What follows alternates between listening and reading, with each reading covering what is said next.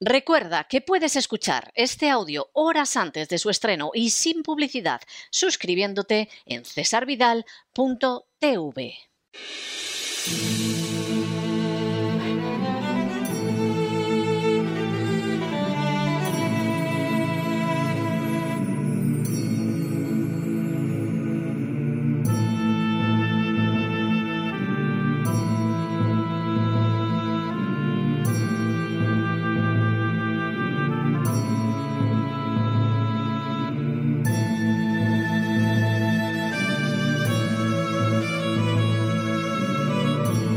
La voz con César Vidal, desde el exilio. Muy buenos días, muy buenas tardes, muy buenas noches y muy bienvenidos a esta nueva singladura de La voz. Soy César Vidal, hoy es el jueves 17 de marzo de 2022 y me dirijo a los hispanoparlantes de ambos hemisferios, a los situados a uno y otro lado del Atlántico y como siempre lo hago desde el exilio.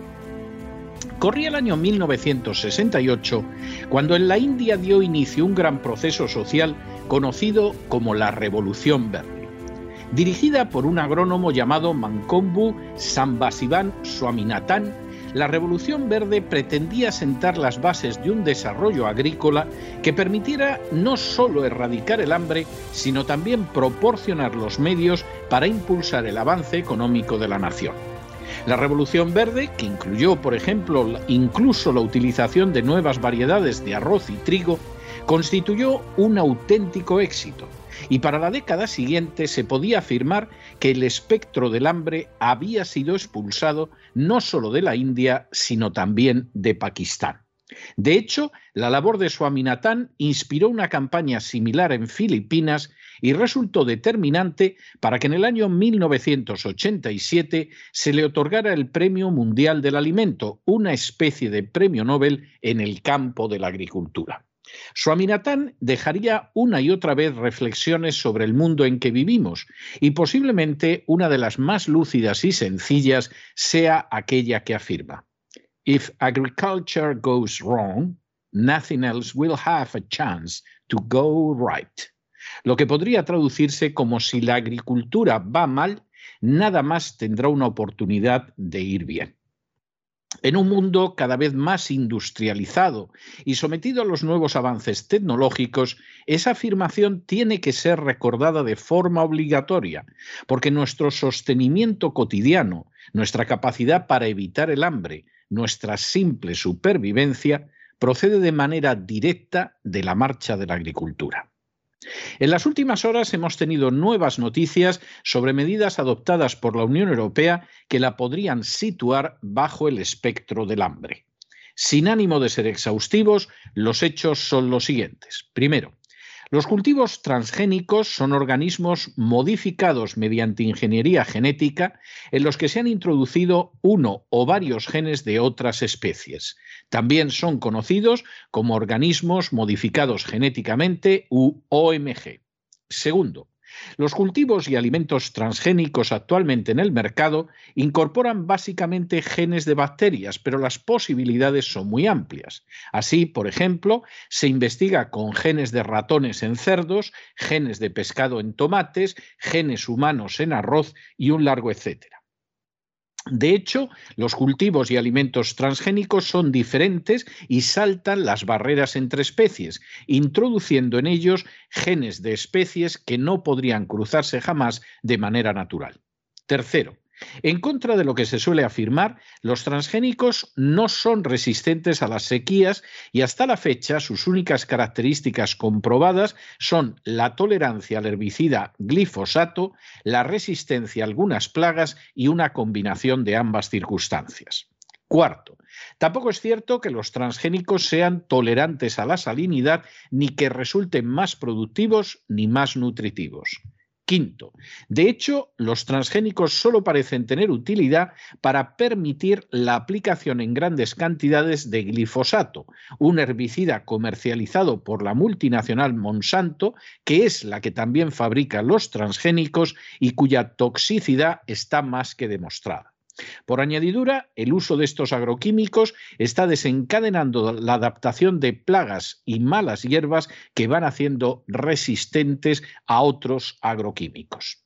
Sexto, con los alimentos y cultivos transgénicos estamos entregando al medio ambiente e introduciendo en nuestra alimentación seres vivos de los que no sabemos prácticamente nada, desde cómo actúan en un ecosistema complejo hasta sus posibles consecuencias negativas en la salud animal y humana.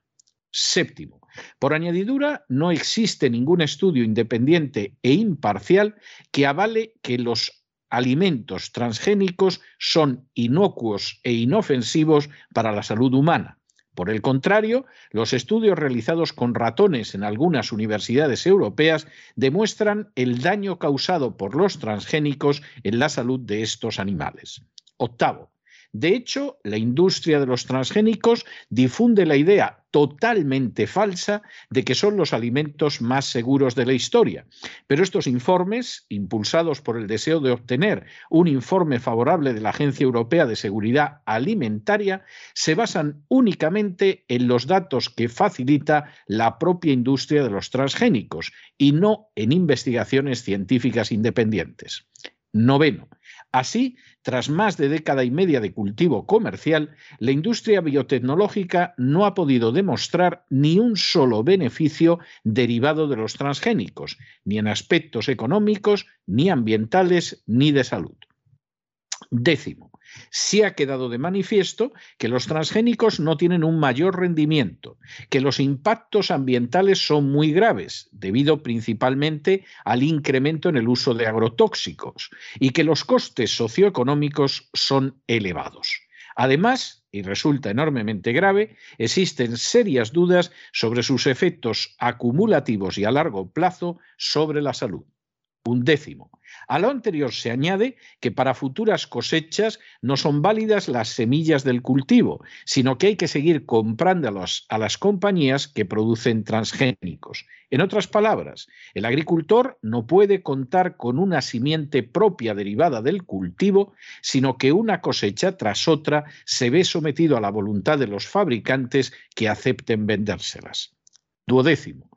Los transgénicos, como era fácil suponer, son impulsados por grandes lobbies internacionales, especialmente financiados por las multinacionales del sector agroalimentario, como Monsanto, Singenta o Bayer. Décimo tercero. Hasta finales de la pasada década, en la Unión Europea solo estuvo autorizado un cultivo transgénico, el maíz insecticida de Monsanto, conocido como MON 810. Décimo cuarto. De manera bien reveladora, hasta hace muy poco, solo España, cuyos políticos no defienden su agricultura desde hace décadas, se había abierto a los transgénicos en el seno de la Unión Europea. Esta situación demuestra, por ejemplo, que el 95% de los cultivos transgénicos en la Unión Europea se encontraran hasta hace muy poco concentrados solo en España. Décimo quinto. Aragón, seguida de Cataluña y Extremadura, son las regiones donde más se siembra ese maíz transgénico. Por el contrario, Castilla y León, siendo la primera productora de maíz de España, no utiliza el maíz transgénico. Además, son muchos los municipios que ya se han declarado libres de transgénicos y cinco comunidades autónomas se han mantenido libres del cultivo de este maíz transgénico. Décimo sexto. En el resto de la Unión Europea, tras España, se situaban Portugal, Eslovaquia y la República Checa. Por el contrario, Rumanía, Polonia y Alemania, que años atrás llegaron a sembrar maíz transgénico, dejaron de hacerlo en el año 2016. En cuanto al principal productor europeo de maíz, Francia también prohibió el cultivo de maíz transgénico. Décimo séptimo. Así, en el año 2015, la Unión Europea incluso promulgó una normativa que le permitía mantener fuera de su campo la práctica totalidad de los transgénicos. Decimoctavo. En el año 2016, incluso Alemania dispuso una legislación que prohibía en su territorio los transgénicos, una medida que encontraría eco también en Francia, la mayor potencia agrícola de la Unión Europea y en otras naciones. A partir de entonces, las presiones para que la Unión Europea aceptara la importación y el cultivo de productos transgénicos ha ido en aumento. Décimo noveno. Durante unos años, gracias a la legislación europea, las distintas naciones tuvieron la oportunidad de declararse formalmente libres de cultivos transgénicos comerciales. Vigésimo. Las sanciones impuestas contra Rusia, gran suministrador de productos agrícolas para la Unión Europea, abocan ahora a los 27 países miembros a aceptar permitir la importación y la producción propia de alimentos transgénicos. Y vigésimo primero, de hecho, las grandes multinacionales del sector están aprovechando, igual que otros focos de poder, la crisis de Ucrania para imponer sobre Europa decisiones que le resultan enormemente perjudiciales y que pulverizarían todavía más su independencia, aumentando su sometimiento a las multinacionales. A pesar de la martilleante propaganda en su favor, los cultivos transgénicos no solo no implican ninguna ventaja, sino que plantean enormes inconvenientes. Hasta la fecha resulta indiscutible que el único beneficio comprobado de los transgénicos es reducir en parte el efecto venenoso del más que dañino glifosato que fabrica Monsanto, cuya toxicidad está más que ampliamente demostrada. De hecho, los cultivos transgénicos no presentan un mayor rendimiento, sus impactos ambientales son muy graves y sus costes socioeconómicos resultan extraordinariamente elevados. A todo ello hay que añadir los temores más que lógicos ante sus efectos acumulados y a largo plazo sobre la salud de los consumidores. A todos esos inconvenientes se suma otro si cabe más inquietante, y es que para las futuras cosechas de transgénicos no sirven las semillas derivadas de su cultivo, sino que hay que seguir comprándolas a las compañías multinacionales que los producen. De esta manera, los agricultores y con ellos las naciones donde se encuentran asentados, al no poder contar con simiente propia, una cosecha tras otra, se ven sometidos a la voluntad de los fabricantes que deciden si continúan suministrando esas semillas o se niegan a hacerlo. Dicho de otra manera, en un momento dado, y siguiendo los intereses no de las naciones que compran las semillas para los productos transgénicos, sino de sus fabricantes, se puede reducir por hambre a naciones enteras mediante el sencillo expediente de no proporcionar semillas para la próxima cosecha o simplemente amenazar con tan pavorosa posibilidad. De nuevo, las sanciones contra Rusia presentan efectos perversos, aunque cuesta mucho creer que sean casuales sobre la Unión Europea. Entre ellos pueden incluso encontrarse futuras hambrunas. Separada del mercado agrícola ruso y con una política que, por ejemplo, en España ha ido aniquilando la propia agricultura, la Unión Europea está siendo presionada para someterse a algo a lo que se ha resistido de manera constante durante décadas, colocar su futuro agrícola en manos de las multinacionales que fabrican los transgénicos. De ese paso, se diga lo que se diga, no se derivará ni una mayor productividad ni una mayor seguridad de abastecimiento. Por el contrario, a los problemas ya expuestos una y otra vez por estudios independientes, se añadirá el de que el día menos pensado para la Unión Europea, pero más adecuado para intereses extraeuropeos, se la pueda amenazar con el desabastecimiento de semillas y, por lo tanto, el hambre. Todo ello a menos que se incline todavía más ante políticas derivadas de intereses situados fuera del continente. Resulta angustioso e inquietante afirmarlo, pero la Unión Europea, que ya se enfrenta con los fantasmas del frío y de la paralización de sus transportes, está a punto de ser susceptible de sentir el aliento gélido del hambre. Y es que, como señaló de manera tajante Suamanietán, si la agricultura va mal, nada más tendrá una oportunidad de ir bien. Pero no se dejen llevar por el desánimo o la frustración. Y es que a pesar de que los poderosos muchas veces parecen gigantes, es solo porque se les contempla de rodillas y ya va siendo hora de ponerse en pie.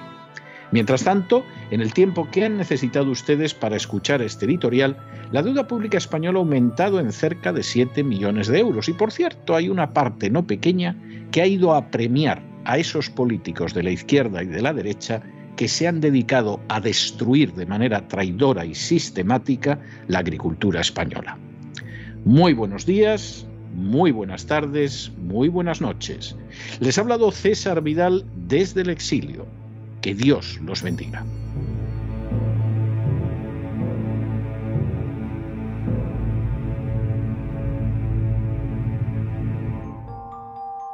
Esta sección está patrocinada por crowdfunding con el siguiente mensaje. Nuestro Señor Jesucristo, el único Dios verdadero, es misericordioso y nuestro Salvador.